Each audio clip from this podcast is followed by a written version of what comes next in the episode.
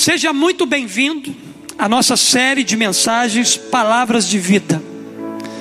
Chegamos à nossa terceira mensagem. E o tema hoje é Receba as palavras de cuidado. Todas as sete palavras que vão ser liberadas aqui desse altar foram ditas por Jesus na cruz. Foram as últimas palavras de Jesus quando ele estava morrendo na cruz do Calvário. Já recebemos a primeira palavra que falou sobre perdão. Domingo passado falamos sobre é, a palavra de salvação, palavra de esperança. E hoje nós vamos falar sobre cuidado. Receba as palavras de cuidado. Evangelho de João, capítulo 19. No verso 26 e 27, a Bíblia diz assim para nós: Quando Jesus viu sua mãe ali, e perto dela, o discípulo a quem ele amava, disse à sua mãe: Aí está o seu filho, e ao discípulo, aí está a sua mãe. Pastor, aonde está as palavras de cuidado de Jesus nesses versos que o senhor acabou de ler? Está aqui, ó. Disse a mãe dele: Aí está o seu filho. E disse ao discípulo dele: Aí está a sua mãe. Jesus estava liberando aqui sobre a vida deles uma palavra de cuidado, em outras palavras, João, cuida da minha mãe. Mamãe, cuida de João. É interessante, queridos, que quando Jesus estava na cruz, ele viu muitos que zombavam dele, escarneciam dele, mas também viu o quanto seus amigos e familiares o amavam. Entre eles estavam Maria, sua mãe, a irmã dela, Maria Madalena, Maria, esposa de Cleopas, e João, discípulo amado. Mesmo em meio ao sofrimento terrível que Jesus estava passando ali naquela cruz, mesmo em meio a tanta dor, a tanto sofrimento, a Bíblia diz para nós que Jesus ele se lembrou de suas responsabilidades familiares e também relacionais. Jesus se lembrou que ele tinha uma mãe que precisava de cuidado. Jesus se lembrou nesse texto que ele tinha amigos, irmãos que precisavam também serem cuidados naquele tempo. Perceba aqui que Jesus deu instruções claras para que os seus discípulos cuidassem da sua mãe. É interessante dizer que, no aspecto cultural daquela época, seria normal que Jesus, como filho mais velho, ele passasse essa responsabilidade aos outros irmãos de sangue. Mas interessante que Jesus ele valorizava também a sua família espiritual. Quando ele se dirige a João, discípulo amado, ele estava se dirigindo à igreja. Ele estava se dirigindo àquele que era a representação da igreja dele na terra, daquele que daria continuidade ao ministério, à missão que ele veio plantar aqui na terra. Jesus valorizava a sua família biológica, como também Jesus valorizava a família espiritual, a igreja que ele veio estabelecer. Certa ocasião, Jesus enfatizou isso. Lá no Evangelho de Mateus, capítulo 12, verso de 47 a 50, a Bíblia diz assim: Alguém lhe disse: Tua mãe e teus irmãos estão lá fora e querem falar contigo. A família biológica de Jesus havia ido lá, queria conversar com ele. Aí Jesus disse assim: Quem é minha mãe? E quem são meus irmãos? perguntou ele. E estendendo a mão, para os discípulos, para você, Hilton, para você, Andréia Bahia, para você, Júnior Bahia, para você, Moisés, para você, Fabinho, para você, João Vitor, para você, Temilton, para você, Gisele, para você, João, para você que nos assiste aqui nessa noite, Jesus, estendendo a mão para os discípulos, disse: Aqui estão a minha mãe e os meus irmãos. Pois quem faz a vontade do meu Pai que está no céu, esse é meu irmão, minha irmã e minha mãe. Jesus estava estabelecendo aqui a igreja dele. Jesus já estava aqui dizendo dessa família espiritual. Lendo esse texto aqui, não nos surpreende a decisão de Jesus confiar Maria, sua mãe, aos cuidados do seu irmão espiritual João. Entretanto, ele fez algo ainda mais profundo. A Bíblia diz que Jesus, ele deu uma nova identidade a João como filho de Maria e a Maria uma nova identidade como mãe de João.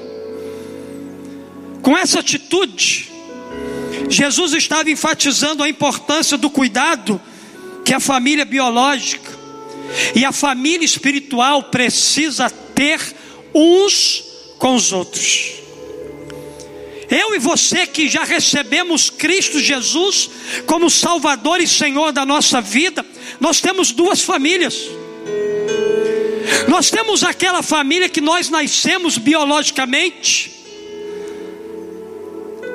você tem uma família que você nasceu biologicamente, mas você também tem uma família que você não nasceu biologicamente, mas foi adotado para ela, e essa família é a família espiritual. E se você não tem essa família espiritual, você precisa, nessa noite, dar um passo em direção a ela. Jesus aqui, queridos, estava enfatizando a importância da gente cuidar da nossa família bi, biológica e dessa família receber cuidado, como também da gente receber cuidado da nossa família espiritual. No entanto, a boa notícia do Evangelho para todos nós é que a gente pode pertencer às duas famílias, a biológica e a espiritual, porque cada uma delas cumpre propósitos profundos e essenciais para a maturidade relacional que a gente precisa. Por isso, Deus nos convida para um relacionamento profundo com Ele e com a Sua igreja. Jesus, Ele faz de nós uma família, tendo Deus como Pai e uns aos outros como irmãos e irmãs Portanto, a terceira palavra da nossa caminhada de crescimento espiritual aqui nessa noite, ela nos apresenta uma nova família. Uma na qual não nascemos, mas na qual fomos adotados para pertencermos a ela. A Bíblia nos ensina que é possível experimentar um relacionamento íntimo com Deus e com a sua igreja. Pastor, como isso é possível? É possível através de tudo aquilo que Jesus veio estabelecer aqui na terra. Então eu quero nessa noite aqui trabalhar alguns conceitos com você a respeito dessa nova família. Dessa família espiritual que Deus preparou para você. E que Jesus disse que era um lugar e que deve ser um lugar de amor e cuidado. Então, nessa noite, eu quero desafiar você a olhar para isso que Jesus disse aqui, por essa perspectiva. A mensagem de hoje é uma mensagem de cuidado. Fala dos ambientes que você frequenta, onde você recebe cuidado. Olhando aqui, queridos, então, para a palavra de Deus, eu quero aplicar algumas verdades em seu coração. Primeiro, eu aprendo com a Bíblia que para receber as palavras de cuidado, abrace sua filiação espiritual. Olha só o que diz a Bíblia em Romanos capítulo 8, verso 14 e 15, diz assim: "Porque todos os que são guiados pelo espírito de Deus são filhos de Deus. Pois vocês não receberam o espírito que o escravize para novamente temer, mas receberam o espírito que os adota como filhos, por meio do qual clamamos: Abba, Pai. É interessante que essa expressão aqui que Paulo deixou registrada na carta aos Romanos, ela tem um significado profundo. Abba significa pai. Abba pai significa paizinho. E essa expressão aqui expressa amor e confiança. Jesus, quando ele morreu na cruz por nós, ele morreu para que a gente se tornasse filho de Deus, amados, reconciliados com o coração do Pai. Mediante então a fé em Jesus, nós recebemos a salvação e nos tornamos filhos de Deus. Tornar-se filho de Deus significa ser adotado e recebido numa nova família espiritual. A Bíblia diz para nós lá em Gálatas, capítulo 3, verso 26, o seguinte: Todos vocês são filhos de Deus, mediante a fé em Cristo Jesus. Qual é a maneira da gente se tornar filho de Deus? Por meio da fé. Paulo está dizendo aqui: todos vocês são filhos de Deus, mediante a fé em Cristo Jesus. Evangelho de João, capítulo 1, verso 12 e 13, a Bíblia diz assim: Contudo, aos que receberam, aos que creram em seu nome, deu-lhes o direito de se tornarem filhos de Deus, os quais não nasceram por descendência natural, nem pela vontade da carne, nem pela vontade de, algum homem, mas nasceram de Deus. Esses dois versos bíblicos, na verdade, três, Romanos, Gálatas e João, é um convite que Deus nos faz para a gente abraçar a nossa filiação. Você precisa entender isso. Você é filho amado do Pai. O Pai tem uma família preparada para você. Desfrutar nessa família de relacionamentos. No entanto, a grande questão é a dificuldade de sentir amado e aceito por Deus. Por quê, pastor? Porque muitos de nós tivemos dificuldade com os nossos pais biológicos e isso reflete diretamente como a gente enxerga Deus em nossa vida. Talvez você ainda não se sinta pertencente de uma família espiritual, porque você ainda não abraçou a sua filiação porque você não se reconhece ainda como um filho amado de Deus. A visão que você tem de Deus é uma visão completamente distorcida. Você não consegue ver a Deus como um pai para você. Na verdade, Gino Bahia, nós estamos vivendo uma época e geração em que a orfandade biológica, emocional e espiritual tem tomado conta da vida de muitas pessoas, tem sido a raiz da maneira como as pessoas hoje têm vivido a sua vida, tem trazido muitos problemas relacionais. Tem muita gente mal resolvida com Deus e com as pessoas exatamente porque elas ainda não entenderam que elas são filhas amadas de Deus. Na verdade, para muitos, em função da sua relação com seus pais terrenos, essa relação ter sido uma relação distorcida. E como tem gente cabeça dura que demora para entender isso. A nossa relação distorcida com os nossos pais biológicos com certeza ela vai gerar na nossa vida uma visão distorcida de Deus. É por isso que muitas pessoas veem Deus como um Deus ausente, tirano, limitador, carrancudo, sarcástico, distante. É porque elas projetam em Deus aquilo que os pais delas foram para elas. No entanto, queridos, essa não é a verdade sobre Deus. Não é a verdade sobre Deus.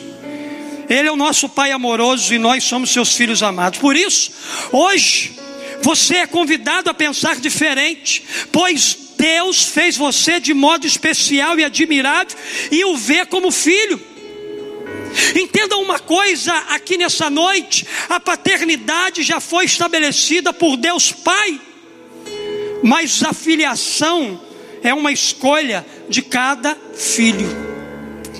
É você que decide se Deus vai ser o seu pai. É você que decide abraçar a sua filiação espiritual.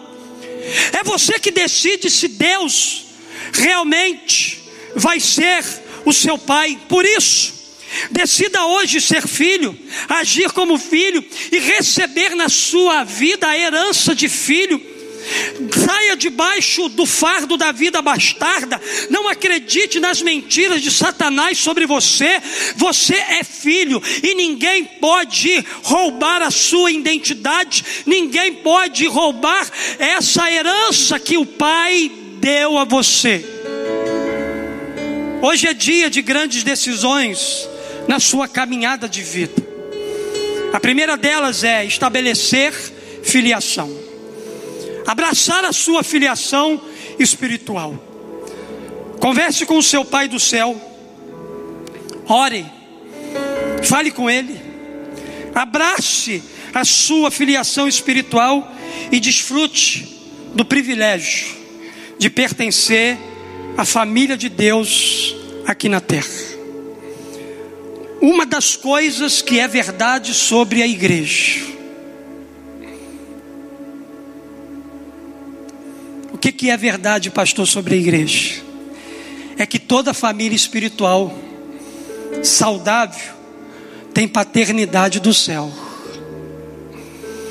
Toda igreja saudável entendeu o princípio do valor da paternidade espiritual.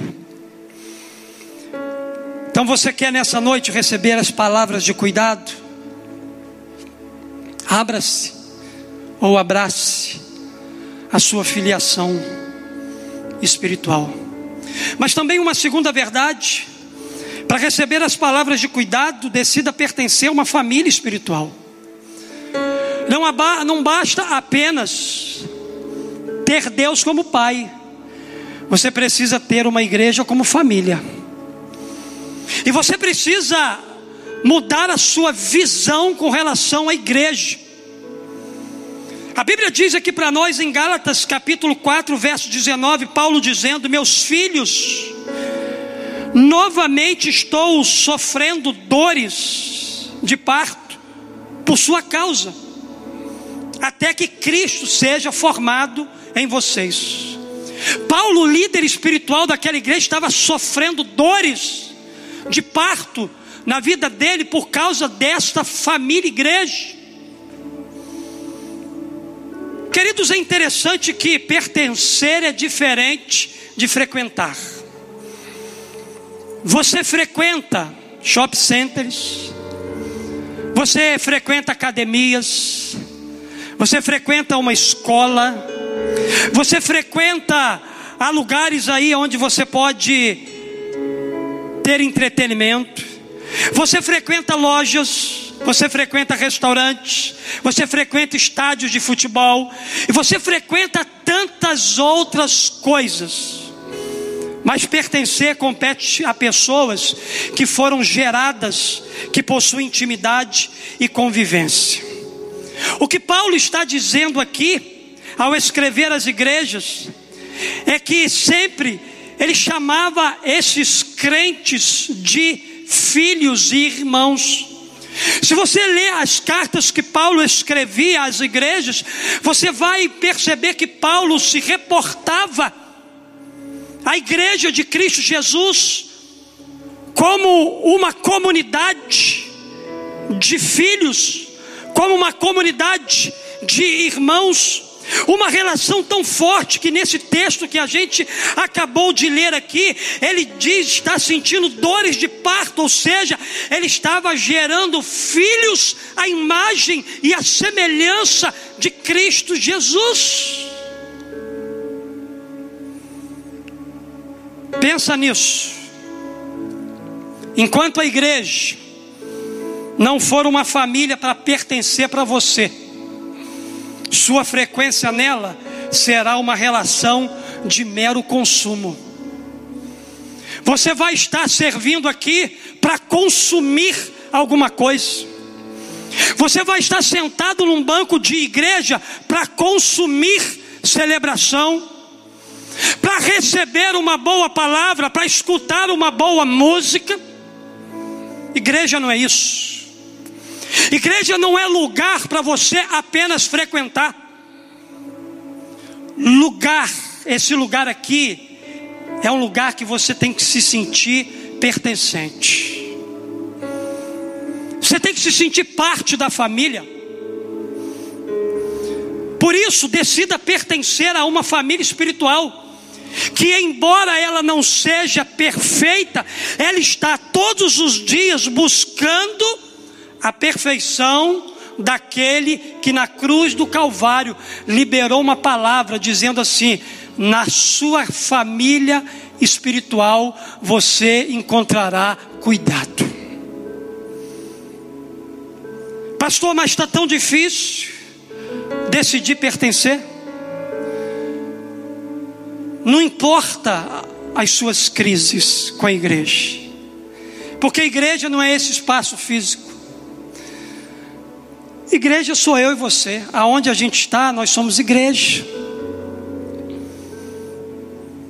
Mas decida pertencer, porque quem decide pertencer tem alguns benefícios.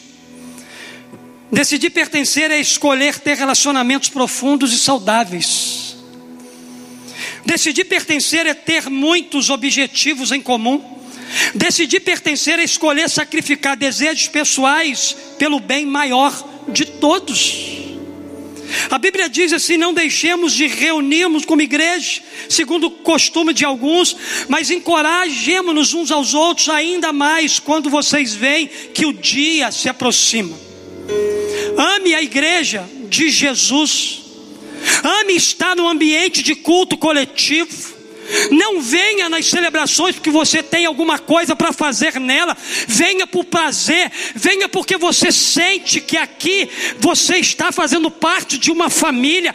Se envolva com este lugar aqui como se você estivesse se envolvendo com a sua família biológica.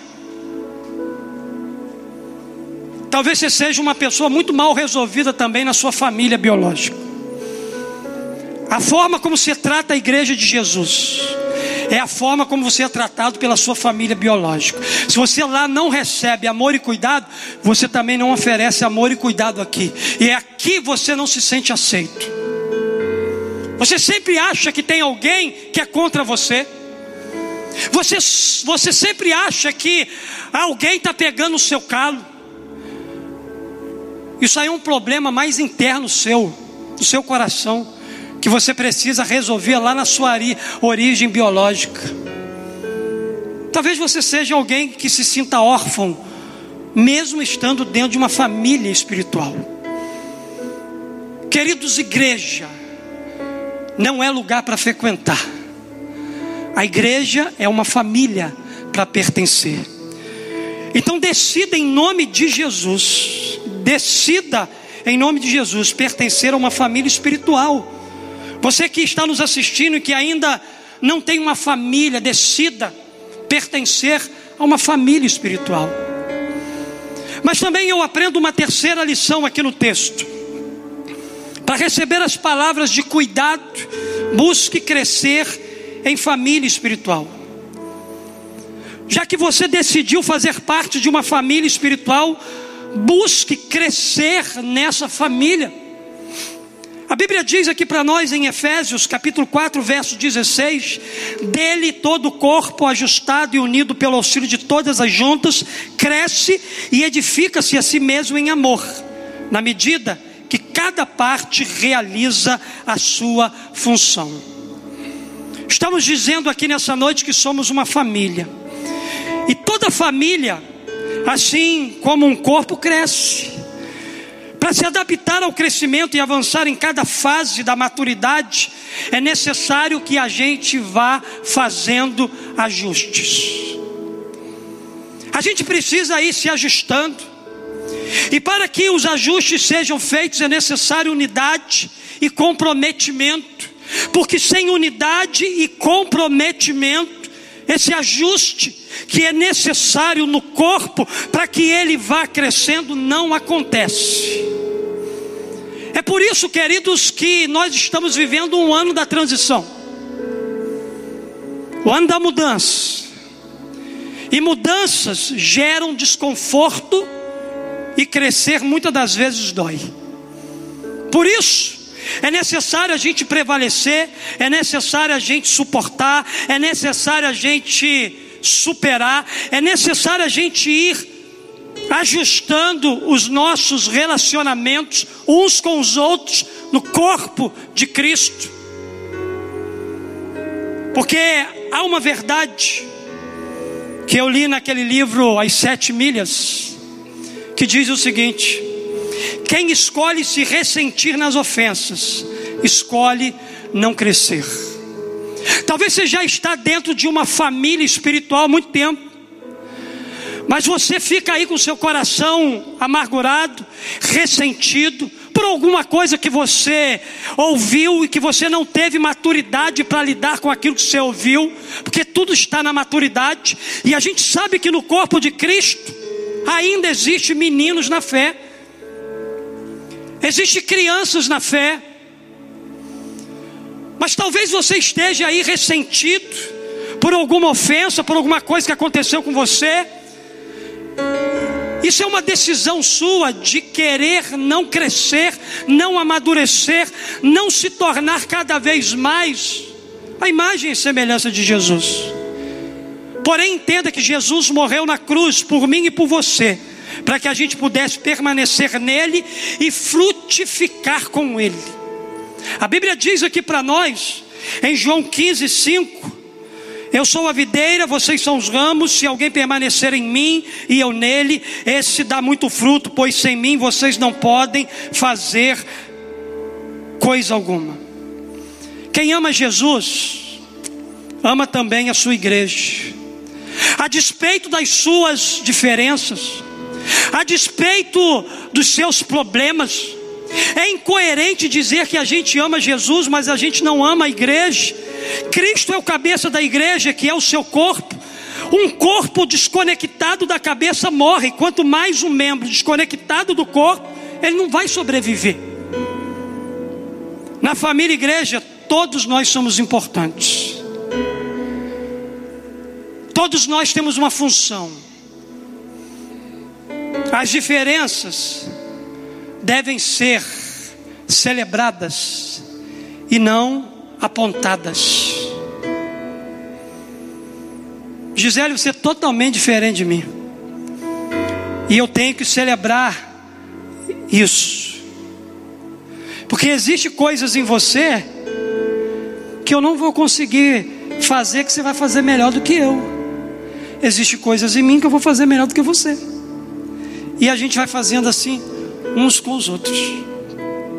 Então eu queria desafiar você hoje a decidir permanecer. Talvez você esteja aí assistindo essa mensagem dizendo assim: Eu não volto mais para a igreja depois da pandemia.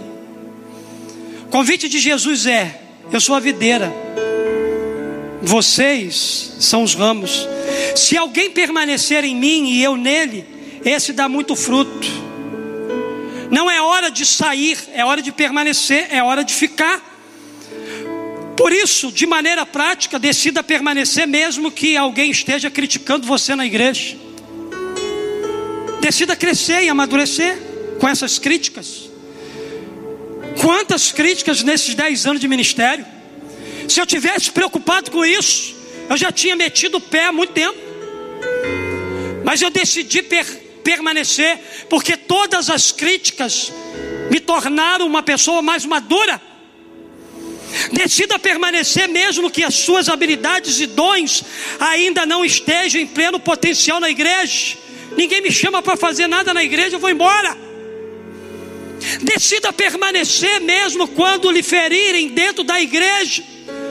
Porque assim como tem gente para te ferir aqui, aqui nessa família também tem gente para te curar, para liberar palavras de esperança, para liberar palavras que vão mudar a sua história, vão tratar você na sua dor. Decida permanecer mesmo que você não tenha ainda compreendido toda a visão da igreja.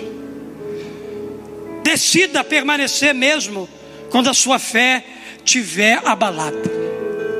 Sabe por quê? Porque quando se trata de família, nunca desistimos. Todas essas coisas que eu citei para você aqui, que estão relacionadas à família igreja, família espiritual, você enfrenta elas dentro da sua casa. Por que, que você não desiste da sua família biológica? Por que, que com toda ofensa que você sofre dentro da sua casa, você, você não disse assim, eu vou embora daqui? E quando você encara o primeiro problema na igreja, você diz assim: Eu vou embora, não vou permanecer.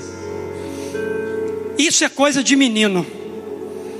Por isso você precisa buscar crescer amadurecer, porque em todo lugar que você tiver, você será desafiado à maturidade. Você é desafiado na maturidade na igreja família, você é desafiado à maturidade no seu trabalho, você lá onde você trabalha, Gino Bahia. Você não é constantemente desafiado lá a ser um homem maduro? Quantas coisas você ouviu lá? Que você poderia chutar o balde você não chutou, você decidiu permanecer. Deixa eu dizer uma coisa para você aqui nessa noite. Se você saiu da igreja por causa das pessoas, certamente você não entrou nela por causa de Jesus. Porque se você tivesse entrado na igreja por causa de Jesus, você estaria nela até hoje. Porque ainda que as pessoas decepcionem você, Jesus nunca vai te decepcionar. Eu estou aqui por causa de Jesus. Você está nessa família espiritual por causa de Jesus. Então, se você saiu um dia da igreja por causa das frustrações que você teve com alguém, você nunca esteve lá, você nunca esteve aqui por causa da pessoa mais importante, Jesus, que da cruz do Calvário liberou palavras de cuidado para você.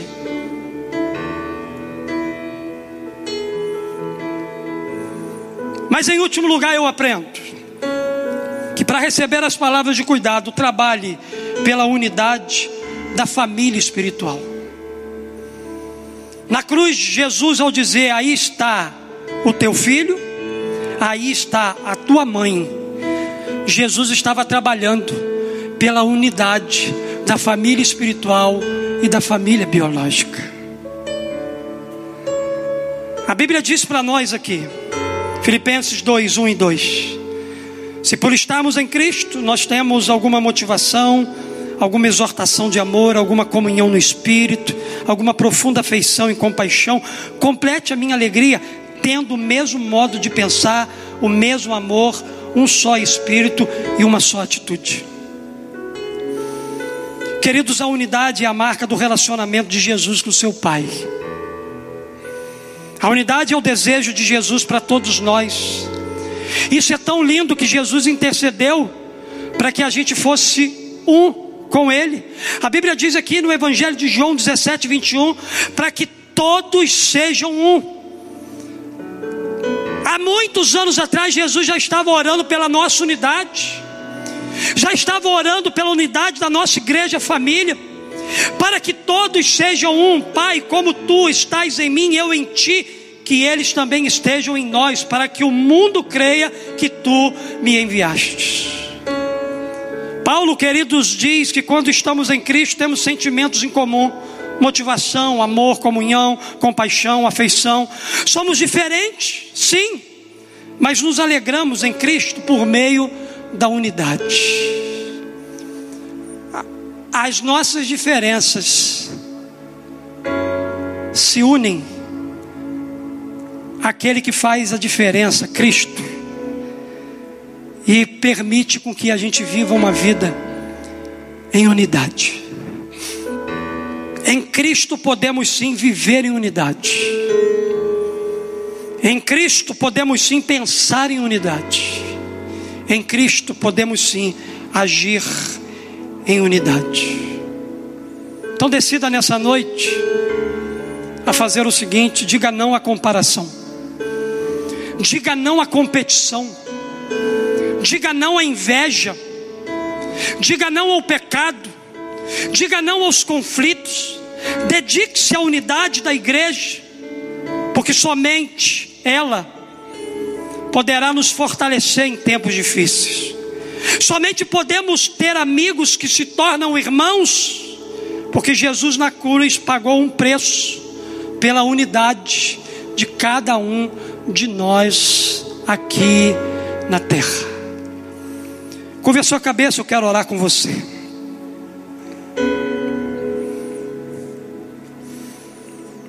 Jesus ele continua incluindo pessoas na sua família. Já aprendemos aqui que Deus criou duas famílias, a biológica e a espiritual. Elas foram criadas para o nosso pertencer, amadurecer e crescer em Jesus. Invista em todos os seus relacionamentos que estão dentro dessas duas famílias. Invista na sua família biológica, mas também invista na sua família espiritual. Cuide e invista dos seus relacionamentos com a sua família biológica e com a sua família espiritual. Receba e desfrute do cuidado de Deus para a sua vida, por meio da sua família espiritual. Eu tenho aprendido que os melhores relacionamentos estão no reino de Deus, e eles vão se multiplicando para a glória do nome de Jesus. Como está seu relacionamento com Deus? Como você está se sentindo hoje? Receba as palavras de cuidado que Jesus liberou na cruz, entregando sua vida a Ele como único caminho para um relacionamento com Deus, o Pai. Jesus disse: Eu sou o caminho a verdade e a vida. Ninguém vem ao Pai a não ser por mim. Eu concluo minha palavra hoje dizendo o seguinte, querido: para receber as, as palavras de cuidado, abrace sua filiação espiritual. Você é filho de Deus. Decida pertencer a uma família espiritual, a igreja. Busque o seu crescimento, a sua maturidade nesse ambiente de amor e fé. E trabalhe sempre pela unidade do corpo de Cristo Jesus.